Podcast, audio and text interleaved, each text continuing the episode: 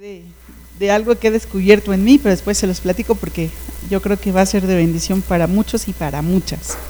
Pero por el momento, y no porque sea yo, sino porque a veces no entendemos las cosas hasta que hasta que hasta que nos damos cuenta por qué están sucediendo las cosas o por qué son las cosas y, y el Señor trae trae bendición. Pero bueno, esa es otra historia. Vamos a empezar. El día de hoy vamos a orar para poder recibir la palabra. Amén. Padre bendito, en esta hora te doy gracias porque tú eres bueno, porque tú eres Dios y porque tú eres para siempre, Señor. Ponemos delante de ti nuestras vidas, nuestros corazones y te rogamos, Señor, que tú hables a nuestro espíritu, Padre. Sé tú guardando nuestro ser, sé tú guardando nuestro corazón Sé tú guardando, Señor, nuestra también nuestro espíritu, Señor, para que podamos glorificarte y exaltarte, para que podamos, Señor, poner delante de ti nuestras vidas, nuestro ser y nuestro espíritu, Señor. Que este tiempo sea donde tu espíritu esté con cada uno de nosotros, hablándonos. Que este tiempo sea donde tu espíritu esté con cada uno de nosotros, revelándose y donde tu Espíritu, Señor, esté con cada uno de nosotros, atrayéndonos hacia ti, Padre. En el nombre de Cristo Jesús, Dios nuestro. Amén. Bueno, pues vamos a, abrir nuestras Biblias en, en, el libro de Hechos, Hechos 1, 8. Te voy a leer la versión, nueva versión viviente, Hechos 1.8. Este versículo ya lo conoces, a lo mejor va a sonar un poquito diferente por la versión, pero eh, eh, este versículo tú ya lo conoces. Dice la palabra del Señor así, pero recibirán poder cuando el Espíritu Santo descienda sobre ustedes y serán mis testigos y le hablarán a la gente acerca de mí en todas partes, en Jerusalén, por toda Judea, en Samaria y hasta los lugares más lejanos de la tierra. Y gracias a Dios porque el Señor envió su palabra, pero también envió a su espíritu. El Señor nos dice que vamos a recibir poder cuando venga su Espíritu Santo. Una ocasión, y creo que una vez lo platiqué, en una ocasión cuando yo llegué al Señor, me bauticé y empecé a dar clases fue una de las cosas, de las primeras cosas en las que me pusieron a hacer en la iglesia, es dar clases a los niños, les daba clases a los parvulitos. Y entonces, o sea, los más chiquitos, pues. Y entonces, el, vaya, eh, unos, un año, dos años después, yo venía bajando las escaleras del pasillo para salir o para entrar, ya no recuerdo, y me encontré con una hermana y me detuvo una hermana ya mayor una hermana que, bueno, Dios la usaba de una manera impresionante. Pero la hermana me detuvo y me dijo, ¿tienes el sello? Y yo me quedé así, dije, ¿el sello? ¿Cuál sello? ¿Qué sello? De verdad me espanté y me vi, sí, sí lo tienes. me fui y dije, ¿de qué sello habla? No, entendí exactamente en ese momento de qué, de qué sello hablaba. Gracias a Dios porque ya lo pude entender. Pero ahora yo te pregunto a ti, ¿tienes el sello? es impresionante que hay veces, voy a, voy a tratar de hablar, y voy a hacer un paréntesis aquí, voy a tratar de hablar lo que el Señor a mí me ha, me ha dicho o me ha permitido eh, poder hablar el día de hoy. Y, lo digo con todo amor y con todo respeto, porque, eh, sigo en el paréntesis, porque He escuchado en otras congregaciones donde suavizan demasiado la palabra. Suavizan demasiado la palabra. Y la verdad es que hoy en día hay cristianos muy light. Así como hay coca light, que tiene un montón de azúcar de todas formas, así también hay cristianos muy light. Cristianos muy, muy, muy por encimita. Soy cristiano en la congre, pero dejo de serlo en mi casa o en el trabajo, en la calle. Y hoy en día hay personas que creen que con el simple hecho de creer, que, o sea, que ya creyeron en Jesús, ya tienen el Espíritu Santo. Y, y la Biblia nos revela otra cosa y ahorita vamos a ir viendo qué. Pero hay gente que dice o piensa que porque ya creyó ya tiene al Espíritu Santo. Y, la Biblia nos muestra otra cosa y vamos a ir viendo. Hechos 19, 1, 7. Hechos 19, 1, 7. Vamos rápido para allá. Y dice,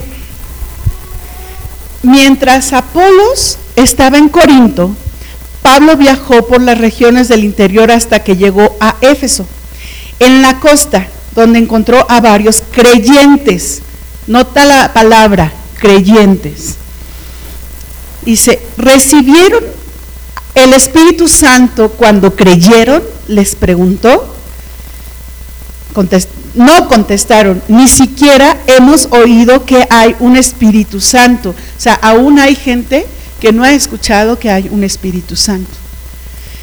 Y esto es muy, muy impactante porque el Espíritu Santo es el que nos revela a Cristo, el que nos revela a Dios. Entonces, si no han recibido el Espíritu Santo, nada más están creyendo, pero no hay una revelación completa del Señor, no hay una revelación de, de Dios. Dice el versículo 3, entonces, ¿qué bautismo recibieron? Preguntó y ellos contestaron, el bautismo de Juan. Pablo dijo, el bautismo de Juan exigía arrepentirse del pecado, pero Juan mismo le dijo a la gente que creyera en el que vendrá después, es decir, en Jesús. En cuanto oyeron esto, fueron bautizados en el nombre del Señor Jesús. Después, cuando Pablo les impuso las manos del Espíritu Santo, descendió sobre ellos y hablaron en otras lenguas y profetizaron. Había unos doce hombres en total. Y date cuenta, estos hombres habían creído, ellos habían creído y, habían ya sido bautizados, pero había algo todavía que tenían que aprender. Y era precisamente que tenían que conocer al Espíritu Santo. Y Pablo les dice, ok, ya, ya, ya creyeron, muy bien, ya se bautizaron, pero ¿tienen al Espíritu Santo? ¿Y quién es ese? ¿De dónde viene? ¿Para dónde va? ¿O cómo? No me lo presentaron. Y Pablo se encarga en presentar el Espíritu Santo a estas personas y les dice, ¿quién es el Espíritu Santo? Ora por ellos y ellos reciben al Espíritu Santo. Ahora yo te vuelvo a preguntar, ¿tú tienes el sello? Amén. Voy a seguir estando preguntando, seguir ahí. Esto es importante. Y también algo que, que nos, nos revela aquí precisamente Pablo es que no nada más es el creer, no nada más es el bautizarme, sino también es el tener al Espíritu Santo en nuestras vidas. Juan 14, 17, dice la palabra de Dios. Espérenme, ya me fui muy lejos, no es para allá. Juan 14, 17. ¿Ya lo tienen? ¿Sí? Amén. Dice, me refiero al Espíritu Santo, quien guía a toda verdad. El mundo no puede recibirlo porque no lo busca ni lo reconoce, pero ustedes sí lo reconocen, porque ahora Él vive con ustedes y después estará con ustedes. Fíjate qué impresionante. El Señor Jesús les está hablando a sus discípulos ya del Espíritu Santo y les está diciendo, eh, el Espíritu Santo es quien nos va a guiar. Y esta parte es bien importante, porque si no tenemos al Espíritu Santo, entonces ¿quién nos guía? Si no tenemos al Espíritu Santo, ¿quién nos va a guiar? ¿Quién va a llevarnos por las sendas de justicia? ¿Quién va a revelar al Padre? ¿Quién va a revelar al Hijo? Si no tenemos al Espíritu Santo, ¿cómo nos vamos a acercar al Padre? ¿Cómo nos vamos a acercar al Hijo? Si no tenemos al Espíritu Santo, ¿cómo vamos a discernir lo bueno de lo malo? Si no tenemos al Espíritu Santo, ¿cómo vamos a caminar hacia el reino de los cielos? Y hay quienes menosprecian la presencia del Espíritu Santo en su vida. Hay quienes no le toman en cuenta. Hay quienes se refieren al Padre, que sí, hay que hacerlo y es importante. Hay quienes se refieren al Hijo y sí, también es importante. Pero el Espíritu Santo es la tercera persona de la Trinidad. No es ajeno a Dios, es Dios. Y si es Dios, también es importante en nuestra vida. También es importante, porque si no, no vamos a tener quien nos guíe. No vamos a tener quien nos vaya llevando por estas sendas de justicia. Dice eh, la palabra en Lucas 11:13. Vamos rápidamente a Lucas 11:13. Es que se me comen las ansias por decirte algo, pero tengo que esperar, porque si no, no voy a ir en orden. Lucas 11:13 dice, así que si ustedes, gente pecadora, saben dar buenos regalos a sus hijos, cuanto más su Padre Celestial dará al Espíritu Santo a quienes lo pidan, a quienes lo pidan. Es verdad, el Espíritu Santo es un regalo, algo que Dios nos da, pero también está diciendo aquí la palabra a quienes lo pidan. Y hace un momento acabamos de leer también que hay que pedirlo. Porque el mundo no conoce al Espíritu Santo, el mundo no conoce quién es el Espíritu Santo. Hay quienes piensan que es una fuerza, hay quienes piensan que es una energía, hay quienes piensan un montón de cosas, pero la palabra es quien nos revela al Espíritu Santo y el mismo Espíritu da testimonio de sí mismo. Entonces, si yo no tengo comunión con el Espíritu Santo, ¿cómo lo voy a conocer? ¿Cómo lo vamos a conocer si no tenemos esa comunión? Si no tenemos ese acercamiento, si no tenemos esa, e, ese, ese, el poder envolvernos, el poder en su presencia, el poder estar en ese lugar donde estás tú con Él y donde también el Espíritu permite que la presencia del Padre, la presencia del Hijo esté ahí yo no sé si tú has tenido esos momentos, pero son los momentos de bendición, son momentos donde dices, no quiero salir de este lugar, no quiero salir de este momento, me quiero quedar aquí. Es, es de las cosas más bellas. Y si no conocemos al Espíritu Santo, ¿cómo, cómo vamos a conocer al Padre y cómo vamos a conocer al Hijo? El Espíritu Santo no viene a nosotros por una varita mágica, no viene a nosotros por, decir chazán o algo así. El Espíritu Santo viene a nosotros cuando nosotros se lo pedimos, cuando nosotros lo buscamos, cuando nosotros estamos insistiendo, insistiendo, insistiendo una, otra, otra, otra vez. Y de verdad, hay quienes piensan, que bueno, pues ya creí, pues ya ahora sí Dios va a hacer eh, las cosas en mi vida y esto va a cambiar. No se trata de eso. Se trata de que tú busques al Señor. Se trata de que tú busques al Espíritu, de que tú busques la presencia del Padre, que tú busques la presencia del Hijo, que tú busques la presencia del Espíritu Santo. No se trata de que ahora ya este, estoy en Cristo y ahora sí todas las cosas me van a salir. Tampoco se trata de eso se trata de buscar al Padre. Te recuerdo algo. Nosotros no somos los protagonistas de esta historia. El protagonista es Jesús. Nosotros solo somos parte de su reino. Parte de su reino. Pero el protagonista principal es nuestro Señor Jesús. Y nuestro Señor Jesús es revelado a través del Espíritu. Nuestro Señor Jesús es revelado a través de Él. Si no le has buscado al Espíritu Santo, búscale. Si no le has buscado, búscale, búscale. Ahora sí que búscale, búscale, como a mí me decían cuando estaba chiquita. Búscale, búscale. El Espíritu Santo desea estar en nuestras vidas, desea revelar al Padre, desea revelar al Hijo, pero nosotros tenemos que buscarle, ser insistentes, estar ahí es, es nuestro compañero, siempre va a estar ahí con nosotros, es el que nos va a permitir discernir lo bueno de lo malo. Perdón, permítanme un segundo. Es el que nos va a permitir eh, eh, distinguir lo bueno de lo malo, saber qué tengo que hacer, qué no tengo que hacer. Yo no sé ustedes, pero hay momentos en mi vida, de verdad, yo no sé si es por mi forma de ser o, o por qué, mi forma de pensar, no lo sé. Pero hay veces donde yo le digo al Señor, Señor, es que no sé qué hacer, estoy confundida, de plano no sé para dónde hacerme, no sé, no sé qué hacer, no sé, es más, le he dicho también, no, sé qué trabajo, no sé si trabajar, no sé si trabajar ahí, si no trabajar ahí, no sé si ir acá o no ir acá. Y el Espíritu Santo es el que se revela. Y el Espíritu Santo es el que te dice, mira, las cosas son así. Cuando le buscas, el Espíritu Santo te revela. Y donde te lleva, hay bendición. Y donde estás, hay bendición. Porque Él es el, que te está guiando y porque Él es el que está llevando tu vida. Por eso es necesario buscarle todos los días.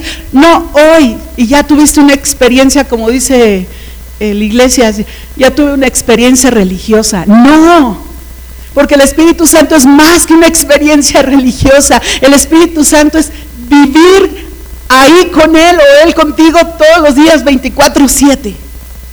24/7. Él no puede estar apartado de ti.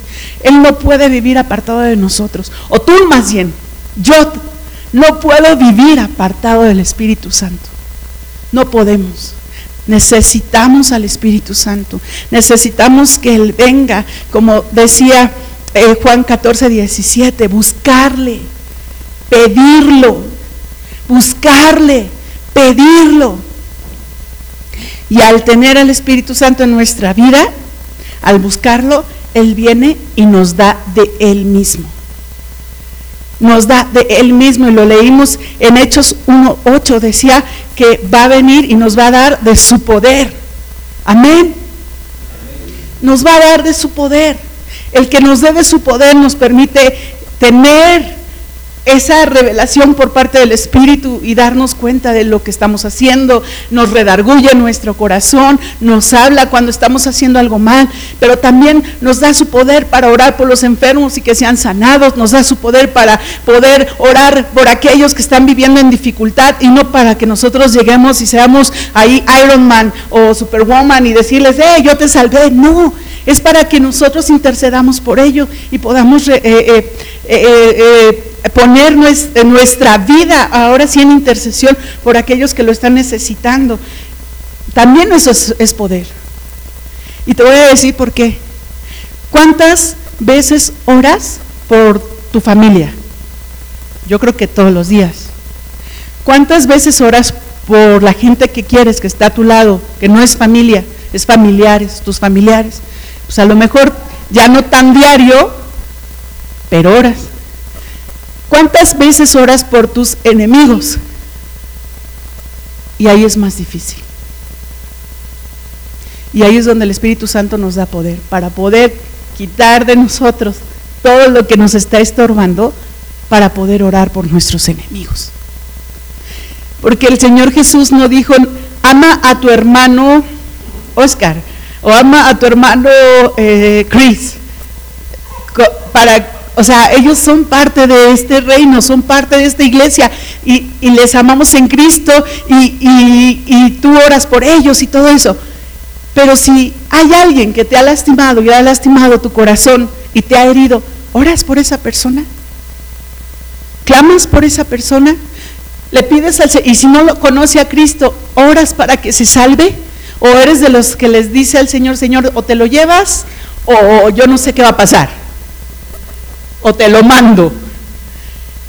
Porque aún el Espíritu Santo nos da poder para que nosotros, como decía el canto hace rato, para que nosotros menguemos y el Espíritu Santo venga y oremos por aquellos que necesitan que oremos.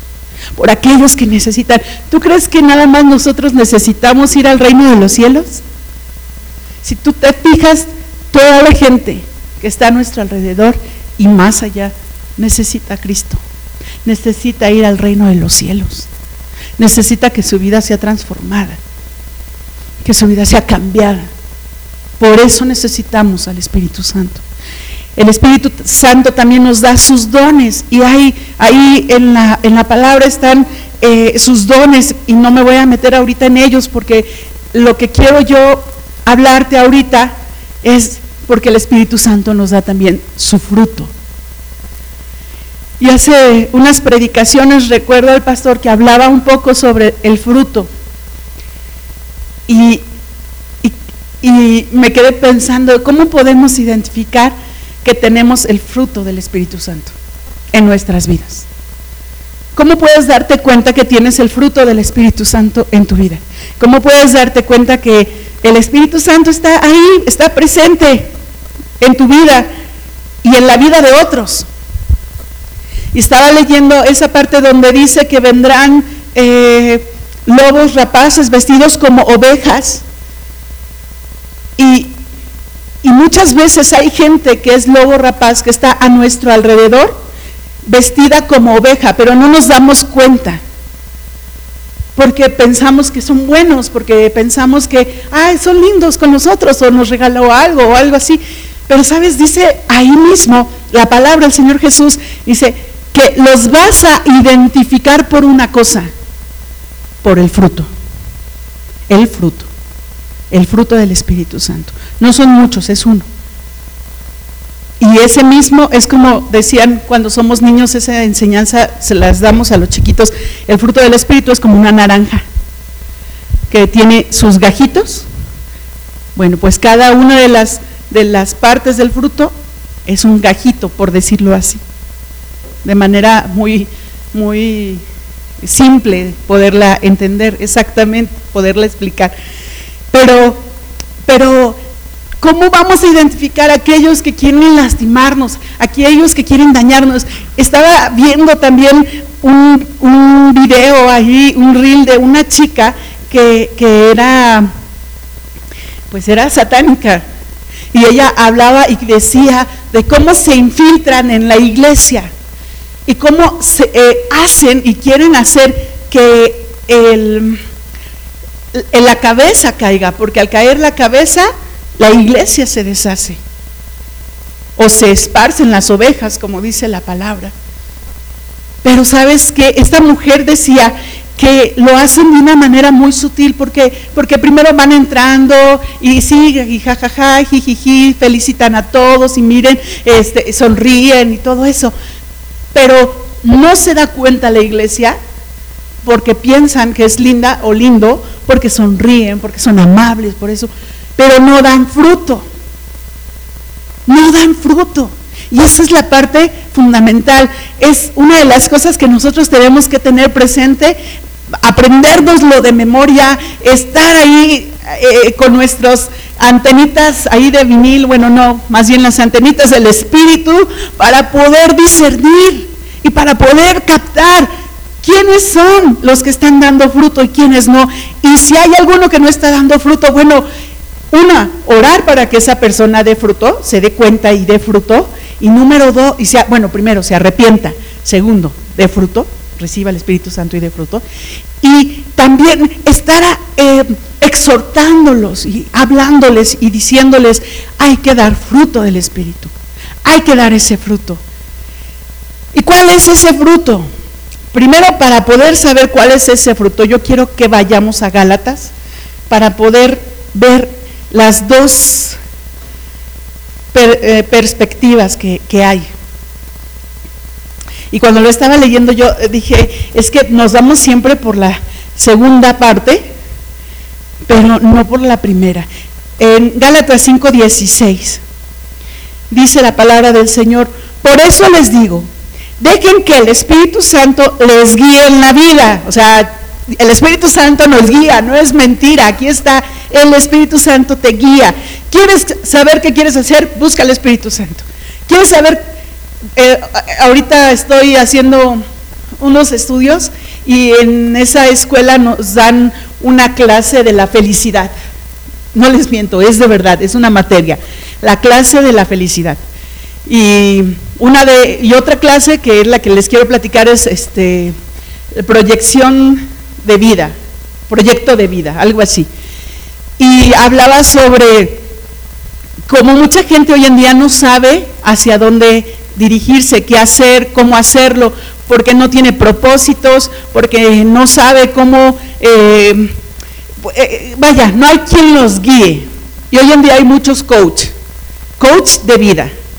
Y, salen, pero de a montón. Coach de vida, y yo te voy a guiar para que sepas tus propósitos. Coach de vida, y yo te voy a guiar para que sepas qué es lo que quieres. Coach de vida, y son coach de vida. De verdad que me quedo impresionada, porque muchos cristianos nos vamos con esa finta. Ah, sí, la voy a seguir porque yo quiero saber qué quiero hacer de mi vida. Momento, alto, ya tenemos nuestro coach de vida y se llama Espíritu Santo. Ya tenemos nuestro coach de vida y aquí en la palabra nos dice qué hacer, qué no hacer, hacia dónde dirigirnos, por qué no, por qué sí y todo eso. Y tan fuerte hoy, tan fuerte la ideología que el mundo está metiendo y hasta en las iglesias. Es tan fuerte las feministas con su ideología, a muchas mujeres en la iglesia de verdad las ha llevado y alejado de tal manera que, dicen, es que ¿por qué? El pastor es la autoridad. ¿Y por qué tengo que hacerle caso? ¿Y por qué esto? ¿Y por qué aquello? ¿O por qué están así? O, porque las, las feministas es mucho en contra de la autoridad. Bueno, pues sabes que si quieres pelearte con alguien, pues peleate con Dios. Digo, a ver cómo te va. Digo, no, no creo que nos vaya muy bien pelearnos con Dios. Pero Él es la autoridad y Él pone pastores precisamente para que nosotros podamos entender su palabra, seguir su palabra. Pero su Espíritu Santo, Él es el que nos guía en esta vida. Él es el que nos guía. Y dice ahora sí, Gálatas 5, 16, por eso les digo, Dejen que el Espíritu Santo los guíe en la vida. Entonces no se dejarán llevar por los impulsos de la naturaleza pecaminosa. La, naturaleza pecaminosa desea hacer el mal, que es precisamente lo contrario de lo que quiere el Espíritu. Y el Espíritu nos da deseos que se oponen a lo que desea la naturaleza pecaminosa. Estas dos fuerzas luchan constantemente entre sí. Entonces, ustedes no son libres para llevar a cabo sus buenas intenciones. Pero cuando el Espíritu los guía, ya no están obligados a cumplir la ley de Moisés. Y fíjate cómo el Señor nos está hablando de esta manera. Nosotros aún han visto esas caricaturas donde está el ángel y el diablito ese, el diablito ese. Bueno, ¿cómo se pelean? No, pues que haga esto, no, pero que haga esto. Y no tuvo, y, bueno, pues nosotros por dentro, así nuestra mente, nuestro ser, está peleando por que hagamos las cosas. Y muchas veces, porque yo me he cachado, lo digo de manera personal, es querer hacer mi voluntad. Y muchas veces mi voluntad no es buena. No es buena. Y muchas veces mi voluntad es lastimar al otro. Te voy a platicar. Yo le pedí a mi esposo que antes de que se fueran a la sierra fuéramos a comprar un pancito. Eh, y entonces ya gracias a Dios me ha ido quitando los pancitos y todo eso, pero bueno, ese día le dije, ah, porque me quedo solita, quiero un pancito. Y bueno, ahí vamos. Y estábamos esperando turno para podernos estacionar en la panadería, afuera de la panadería. Y entonces vino una camioneta. Y ya iba saliendo una camioneta, un coche, y nosotros pues dije, pues seguimos, ¿no? O sea, allí nos vamos a estacionar. Y la camioneta que se pasa, se mete y se estaciona. Y yo me quedé, pero ¿qué le pasa a este? Y entonces me quedé allí en la camioneta observando quién bajaba de esa camioneta, cómo venía vestido, quién era, y entró a la panadería. dije, ah, pues ahorita va a ver. Y entonces yo con mis ojos de pistola, como dicen por ahí, entré a la panadería. No le dije nada, pero yo con mi cara de... ¿Y a dónde iba el Señor? De verdad. ¿Por qué? Porque buscamos hacer el mal y no nos damos cuenta hasta que nos damos cuenta. Somos así. Y quien me diga, no, no es cierto. Ah, bueno, entonces mis respetos. Pero somos así. El que se pasó y, cuando van manejando, por ejemplo, que ya se te metió alguien y, bueno, no, no le dices a lo mejor nada, pero sí lo dices por dentro, o lo gritas, o le dices, hey, quítate, o algo, algo hacemos. O la señora ahí en las tortillas, la señora que se mete porque ya las tenía apartadas. Y, tú estás, pero ¿por qué le pasa a esta señora? ¿Por qué se mete si estamos formados? O sea, señora, fórmese. A lo mejor no le dices nada, pero si estás, ¿por qué está ahí? O sea, lo miras como yo miré al Señor en la panadería. Porque aún hay cosas en nosotros que tenemos que quitar. Aún hay cosas, aún hay cosas, como dice aquí, deseamos hacer el mal aún lo queremos hacer. Y estamos en una lucha impresionante. La batalla de Troya se quedó corta. La Segunda Guerra Mundial se quedó corta porque tenemos una lucha entre nosotros. Una lucha impresionante donde el mal quiere ganar, pero el bien también quiere ganar. Y depende de nosotros quién gane. Depende solo de nosotros. Dice después en el versículo 19, cuando ustedes siguen los deseos de la naturaleza pecaminosa, los resultados son más que claros. Inmoralidad sexual, impureza. Y fíjate, esta parte es bien importante porque aquí él ya está dando características de la naturaleza pecaminosa. Y es, esta parte, es por eso les decía, nos fijamos nada más en la última parte, pero no en esta. Y es importante darnos cuenta en esta parte, tenerla en cuenta. Dice, cuando ustedes sigan los deseos de la naturaleza pecaminosa, los resultados son más que claros. Inmoralidad sexual, impureza, y no impureza de la cara, sino impureza del alma.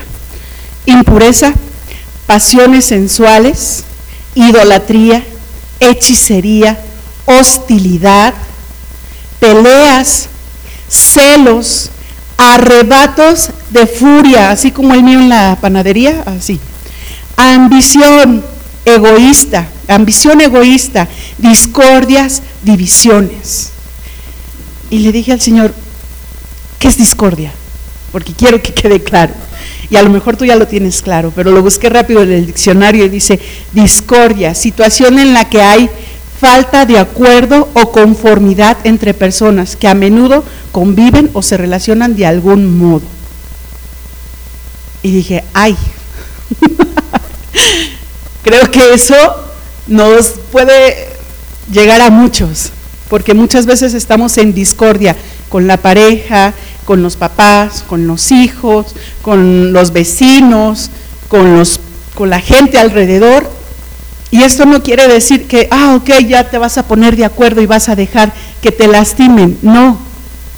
Pero esto quiere decir que tú tienes que ver la manera de no entrar en ese conflicto, ver la manera de que ese conflicto no esté también trayéndote a ti eh, problemas de más y tener cuidado en esas discordias, esas, esas discordias donde excesivas, donde quieres imponer tu manera de ver las cosas, tu manera de pensar, tu manera de decir las cosas, tu manera de hacer. Quieres imponer. Y ese tipo de discordias no son las que al Señor le agradan y no son lo que el Señor quiere de nosotros. El Señor quiere otras cosas. Y, esta parte también donde dice, eh, espera, arrebatos de furia, peleas, celos. Hay tanto en nosotros de esto. Hay tanto de nosotros, de, eh, de esto en nosotros que es impresionante. Por eso es importante el Espíritu Santo, porque el Espíritu Santo nos va a estar revelando qué tenemos, qué nos hace falta quitar de nuestra vida para que podamos estar nosotros conforme a lo que el Señor nos indica, para estar alineados conforme a Cristo, para estar alineados conforme al Espíritu Santo. ¿Qué es lo que nos hace falta? Ahí estaba en la panadería muy enojada viendo al Señor feo y todo eso. ¿Qué te hace falta, Sandra? ¿Qué te hace falta cambiar en ti? Si es cierto, eres, ay, sí, muy linda y todo. Bueno, eso dicen, espero que así sea. Pero hay cosas que tenemos que cambiar, hay cosas que tenemos que cambiar, hay cosas que debemos de cambiar. No porque, y, y eso es importante valorarlo, sí, no porque estemos haciendo las cosas o algunas cosas bien, quiere decir que ya estamos bien. Hay cosas que tenemos que cambiar rendir nuestra vida a Cristo no es rendirle un pedacito, no es rendirle la mitad, no es rendirle tantito, es rendirle todo. Y todo es todo. Y dice ahora, ahora sí en el versículo, mm, em, espérenme, antes de, de, irnos, en el 21 dice, envidia, borracheras, fiestas desenfrenadas y otros pecados parecidos. Dice, permíteme repetirles lo que les dije antes. Cualquiera que lleve esa clase de vida no heredará el reino de Dios. No lo va a heredar. Necesitamos cambiar. ¿Quieres estar en el reino de Dios? Necesitamos cambiar, necesitamos hacerlo. Urge, urge porque el Señor Jesús está cerca de venir por sus hijos. Dice el versículo 22, en cambio, la clase de fruto que el Espíritu Santo produce en nuestra vida es, y lo voy a leer en esta versión, amor, alegría, paz, paciencia, gentileza, bondad, fidelidad, humildad y control propio. Los frutos del Espíritu. Amor, gozo, benignidad, bondad, paz, paciencia, mansedumbre, templanza, fe y dominio propio. Dice, y contra, y dice aquí, y no existen leyes contra esas cosas. Esto, subrayalo en tu Biblia si lo tienes, ponlo ahí en un cartelito en tu habitación o en tu casa, ahí en la sala, donde tú quieras, porque esto es lo que nosotros tenemos que desarrollar. Esto son los gajitos del Espíritu Santo, del fruto del Espíritu Santo. Estos son los gajitos. Amor. Sí, sí le doy amor a mi esposo, ajá. A tu vecina, a tu vecino que te hizo la cara fea ayer o que te se portó mala onda contigo. Amor. No dice el Señor Jesús, algunos dice que tenemos que mostrar amor a todos, alegría. No podemos ir por la vida con esa carita de limón agrio, tenemos que mostrar ese gozo, esa alegría de parte del Señor, paz, paciencia, gentileza. Hoy en día hay muchas mujeres que confunden la gentileza y piensan que porque un hombre es gentil, un hombre es amable, ay, quiere conmigo. No, momento, una cosa es una cosa y otra cosa es otra cosa. Por eso tienen que tener cuidado también, tanto hombres como mujeres. Pero el, el ser gentil, no, cuando tú eres gentil, cuando tú eres amable con otro, no quiere decir que ya estás ahí con esa intención. Y eso tiene que quedar claro. El día de ayer que mi esposo me, tenía un compromiso, me, dijo, pues ¿te vas en taxi? Dije que sí, me subo al taxi y el señor muy amable y me dice, porque no sabía dónde iba, no sabía la calle, solo tenía la ubicación y mientras buscaba la calle, el señor me, contestó el señor del taxi así, este, ¿a dónde la llevo? ¿A Cancún, a Acapulco, a Los Cabos? Y dije, bueno, no sé si el señor está siendo amable o tiene otra intención, pero le dije, a ver, permítame, porque mi esposo me mandó aclaro, mi esposo, y lo remalqué, me mandó la ubicación. Se quedó callado, ya no me dijo nada. Tenemos que ser muy, muy, muy abusados. Por eso aún el Espíritu Santo en esas cosas nos guía. Fidelidad, bondad, fidelidad, humildad y control propio o dominio propio. Y muchos de nosotros ese dominio propio lo tenemos en unas cosas, pero en otras no. Por eso yo te te recomiendo, te pido que ahí le pongas a un ladito fruto del Espíritu, no frutos, fruto del Espíritu Santo. Y lo tengas en cuenta y lo, te lo aprendas de memoria y, estés atento a, cómo desarrollar. hoy tengo que desarrollar estos. Señor, ayúdame a desarrollarlos, Espíritu Santo, ayúdame a desarrollarlos, a trabajarlos en mí. Cuando menos te des cuenta, el Señor, el Espíritu Santo, ya lo va a ir de tal manera avanzando en ti y tú vas a ir avanzando, desarrollando el fruto del Espíritu, que cuando menos te des cuenta de decir, ¡Ah! yo era así, pero ya no soy. Y te va a pasar algo en la calle o en tu casa y vas a decir, no me enojé, no me dejé llevar por el enojo, o no me dieron celos, o no estuvo aquí el arrebato en mi corazón, o no miré feo al Señor que fue al pan y me quitó mi lugar. No, ya va a haber algo en tu corazón diferente. No nada más es no decir groserías, porque por ahí dicen, ya no digo groserías, eso es bueno, porque ya el Espíritu Santo está trabajando en ti, pero no nada más es eso. Desarrollar el fruto del Espíritu completo.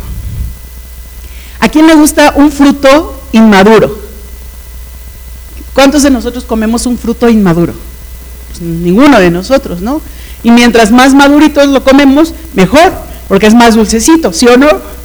Entonces, nosotros tenemos que desarrollar el fruto del Espíritu en nosotros para que cuando nos presentemos delante del Padre, delante del Hijo, el Señor vea, mira, Padre, desarrolló el, fruto del Espíritu de manera que, que, la gente lo podía ver, lo podía visualizar y anhelaba lo mismo que él tenía, lo mismo que ella tenía.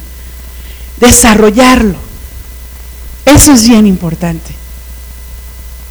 Dice después en el 24, los que pertenecen a Cristo Jesús han clavado en la cruz las pasiones, los deseos de la naturaleza pecaminosa.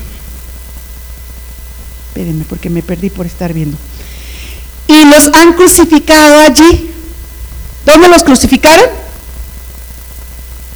En la cruz, en la cruz ya que vivimos por el Espíritu, sigamos la guía del Espíritu en cada aspecto de nuestra vida. No nos hagamos vanidosos, ni nos provoquemos unos a otros, ni tengamos envidia unos de otros. Uno, no nos hagamos vanidosos. El día que yo le di las gracias en el trabajo a, mi, al que era mi jefe, eh, le estaba dando las gracias y él comentó algo que para mí fue muy bonito. Él dijo, ah, Sandy, sí, no, no, pues no había, no veía que te ibas a ir. Yo me, tuve que dejar el trabajo por lo de la rodilla. Y él comentó, este, algo que, sonó muy bonito y dijo, ah, Sandy, sí, vas a dejar un vacío aquí. y, o sea, de una manera muy, muy natural y muy bonita comentándolo él. Y yo, sí, ya sé. Y me quedé así, dije, ¡ey! Momento. Qué vanidoso se oyó eso, ¿verdad? Sí, ya sé. Ay, es que vas a dejar aquí un... Ah, sí, ya sé. Ah, yo soy especial, soy única. No, en ese momento dije, no, no, espéreme. Le digo, no, no sé. Eso sonó muy vanidoso. Y se empezó a reír. Pero la verdad es que sonó muy vanidoso. Tenemos que tener cuidado en esas partes donde nuestra vanidad nos está ganando. Detengámosla. A tiempo, porque de verdad, cuando dejamos que la vanidad se suba el, el tabiquito el, ahí el pedacito de piedra, nos puede hacer que hagamos cosas incorrectas. Cero vanidad o busquemos que esa vanidad nos, no sobresalga, no sea en nosotros, irla, ir menguando, como dice la palabra. Ni nos provoquemos unos a otros. Si tú estás buscando pleito, entonces ten cuidado, porque vas a encontrar pleito. No provoques, no provoquemos unos a otros. Tengamos cuidado a la manera en cómo nos expresamos, cómo hablamos. No es lo mismo, ¿cómo estás, mi amor? ¿cómo estás, mi amor? No es lo mismo. Son dos cosas diferentes. Tengamos cuidado al hablar, al expresarnos, al mirar. Decían mis niños, Miss, es que ese niño me mira feo. Ay, mi amor, no le hagas caso, a lo mejor le duele la pancita y tú estás viendo que te vio feo, no te preocupes. No tomes en cuenta esas miradas feas. Hay veces en que la gente viene pensando en tantas cosas, en tantas cosas, que no se fijan de cómo están haciendo las cosas, de cómo nos miran o cómo nos hablan. Y, y más vale en ese momento, ¿estás bien? ¿Te puedo ayudar en algo? ¿Te pasó algo? Y entonces se puede abrir la persona, puede platicar contigo y puede decirte qué es lo que está pasando. Y tú puedes aprovechar para orar, para compartirle la palabra, para que sea diferente. Y dice, ni tengamos envidia unos de otros. No tengamos envidia, ni del vecino, ni del que no cree, ni de nada. ¿Para qué le tienes envidia a un no creyente? Porque tiene, porque es más, porque pudo más, no tengamos envidia. Ok, qué bueno que le fue bien, qué bueno que lo logró, qué bueno que pudo. Pero si tú tienes envidia de lo que están logrando otros, lo único que vas a provocar es amargarte. Te vas a amargar porque vas a decir, pues es que, yo aquí con mi camionetita apenas puedo y, él tiene una suburban, último modelo, con computadora y todo. Y, ¿O para qué? O sea, te vas a amargar. No, no se amarguen, de verdad.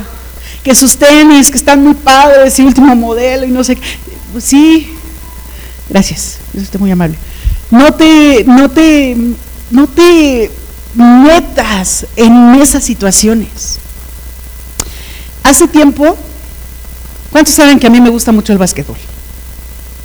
Es mi deporte. O sea, hay otros y me gusta mucho el fútbol americano, el tenis, este, hay otros deportes. El box no me gusta mucho, pero hay otros deportes que me gustan mucho, mucho. Pero el básquetbol, yo podría estar viendo básquetbol. Y el viernes fui a ver a, un equipo jugar básquetbol y estaba viendo cómo jugaban las niñas y hubo un momento donde yo deseaba estar ahí jugando. Yo dije, Ay, las cosas como son. En ese momento dije las cosas como son. No puedes envidiar a las niñas, uno. Tú ya no puedes jugar como ellas juegan, tú ya no puedes correr como ellas corren, tú ya no tienes la edad que ellas tienen. Ubícate. No puedes desear lo que ellas tienen. Dije, ok, respiré profundo y seguí echándole porras a las chicas. Y al final me acerqué con una de ellas y le dije, jugaron súper, de verdad, me gustó mucho cómo jugaron. Y la niña, ah, sí, gracias, y no sé qué, es, conoce a Gama y por eso me conoce a mí. Pero es ubicarnos. Ubícate. ¿Qué tienes? Y dale gracias a Dios por lo que tienes. Porque también eso es menospreciar. Cuando tienes envidia de otro, es menospreciar lo que Dios te ha dado. ¿Qué tienes? Y dale gracias a Dios por lo que tienes. Y dejar de estar deseando lo que otros tienen. Eso hace que nuestra vida sea diferente. ¿Quieres que tu vida sea diferente? Yo no escuché. ¿Quieres que tu vida sea diferente? Sí. Voy a, vamos a leer esta última parte, Romanos 8. Ya no me dejó mi celular poderlo poner en la, en la mm, presentación. En Romanos 8 dice, por lo tanto, 8.1, por lo tanto ya no hay condenación para los que pertenecen a Cristo, Jesús. Y porque ustedes pertenecen a Él, el poder del Espíritu que da, la, que da vida los ha libertado del poder del pecado que lleva a la muerte. La ley de Moisés no podía salvarnos, porque nuestra naturaleza pecaminosa es débil. Así que Dios hizo lo que la ley no podía hacer. Él envió a su propio Hijo en un cuerpo como el que nosotros los pecadores tenemos, y en ese cuerpo, mediante la entrega de su Hijo como sacrificio por nuestros pecados, Dios declaró el fin del dominio que el pecado tenía sobre nosotros. Lo hizo para que se cumpliera totalmente la exigencia justa de la ley a favor de nosotros, que ya no seguimos a nuestra naturaleza pecaminosa, sino que seguimos al al espíritu. ¿A quién? Al espíritu. Los que están dominados por la naturaleza pecaminosa piensan en cosas pecaminosas, pero los que son controlados por el Espíritu Santo piensan en las cosas que agradan al Espíritu. Por lo tanto, permitir que la naturaleza pecaminosa les controle la mente lleva a la muerte. Pero permitir que el Espíritu les controle la mente lleva a la vida y a la paz. Y no ese control como eh, de ese control mental, no, sino de que nos guíe, de que nos enseñe, de que vayamos eh, eh, por sendas de paz, por sendas de justicia, por sendas de verdad. Dice, pues la, en el versículo 7, pues la naturaleza pecaminosa es enemiga de Dios siempre, nunca obedeció las leyes de Dios y jamás lo hará. Por eso los que todavía viven bajo el dominio de la naturaleza pecaminosa nunca pueden agradar a Dios. Pero ustedes no están dominados por su naturaleza pecaminosa. Ahí di yo, ahí estoy yo. Son controlados por el Espíritu. Si el Espíritu de Dios vive en ustedes, y recuerden que los que no tienen el Espíritu de Cristo en ellos de ninguna manera pertenecen a Él, en el versículo 10, y Cristo vive en ustedes, entonces, aunque el cuerpo morirá por causa del pecado, el Espíritu les da vida, porque ustedes ya fueron hechos justos a los ojos de Dios. El Espíritu de Dios, quien levantó a Jesús de los muertos, vive en ustedes. Y así como Dios levantó a Cristo Jesús de los muertos, Él dará vida a sus cuerpos mortales mediante el mismo Espíritu, quien vive en ustedes. Por lo tanto, amados hermanos, no están obligados a hacer lo que la naturaleza pecaminosa los incita a hacer, pues si viven obedeciéndola, morirán. Pero si mediante el poder del Espíritu hacen morir las acciones de la naturaleza pecaminosa, vivirán. Pues todos los que son guiados por el Espíritu de Dios son hijos de Dios. Y ustedes han recibido un espíritu que los esclavice al miedo. En cambio, perdón, ustedes no han recibido un espíritu que los esclavice al miedo. En cambio, recibieron el espíritu de Dios cuando Él los adoptó como sus propios hijos. Ahora lo, lo llamamos Abba Padre, pues su espíritu se une a nuestro espíritu para confirmar que somos hijos de Dios. Y esto lo voy a repetir, pues su espíritu se une a nuestro espíritu para confirmar que somos hijos de Dios. Así que somos sus hijos, también somos sus herederos. De hecho, somos herederos junto con Cristo de la gloria de Dios. Pero si vamos a participar de su gloria, también debemos participar de su sufrimiento. Y entonces hay que cambiar. Hay que cambiar. No nos podemos quedar como estábamos. Desarrollemos el fruto del Espíritu. Desarrollemos el fruto del Espíritu. No te quedes con las cosas que estaban atrás o con las cosas que tú tenías. Empieza a desarrollar el fruto del Espíritu, porque de esa manera es como nos vamos a dar cuenta que realmente somos hijos de Dios. De esa manera nos vamos a dar cuenta que somos hijos de Dios. Amén. Vamos a orar. Yo no sé si tú ya tienes el Espíritu Santo en tu vida. Si no lo tienes, voy a invitar a todos que se pongan de pie.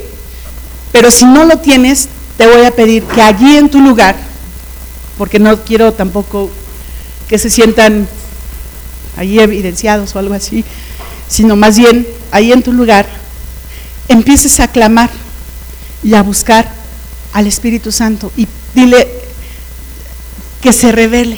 Y si tienes duda, pídele que se revele. Y si ya estás seguro, segura, dile, no dejes de revelarte a mi vida. no dejes de estar en mi vida. Padre eterno, en el nombre de Jesús, levanta tu voz, ora a Él.